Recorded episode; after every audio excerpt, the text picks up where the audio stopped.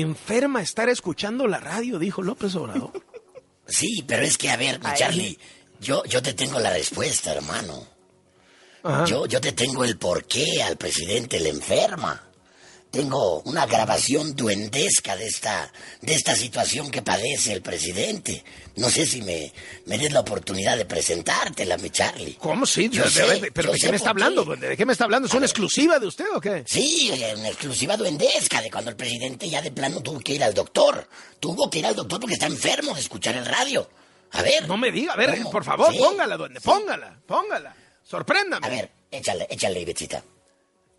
Muy buenas tardes, eh, doctor García.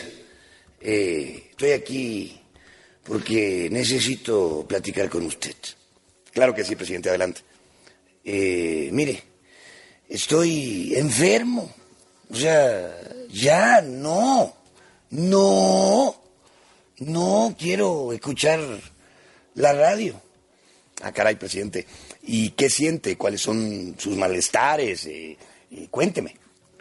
Pues mire, eh, básicamente padezco de alucinaciones. Eso es muy delicado, señor. Lo sé, lo sé y por eso me acerco a usted.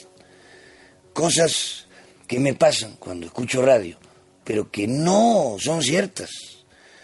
Eh, lo triste es que en mi cabeza se ven muy reales.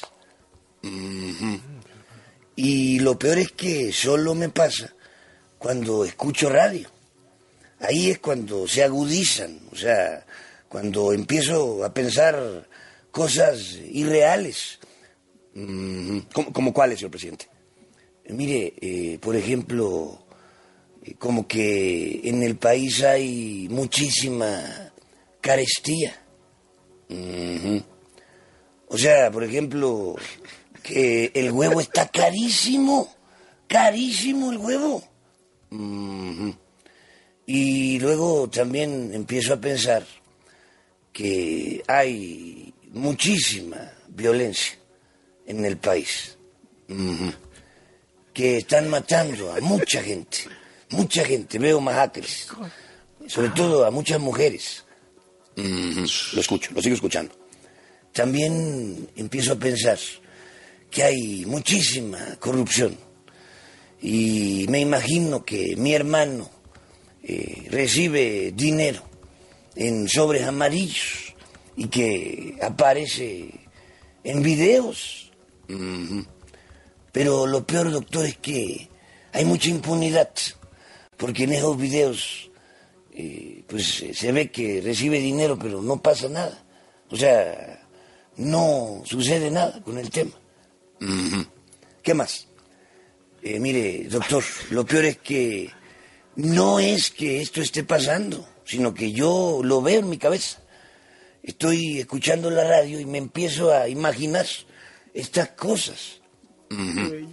Y también mis pensamientos son de que mi hijo vive en una casa lujosa en Houston. Pero no puede ser eso, doctor. ¿Por qué, señor presidente? Porque mi hijo no trabaja.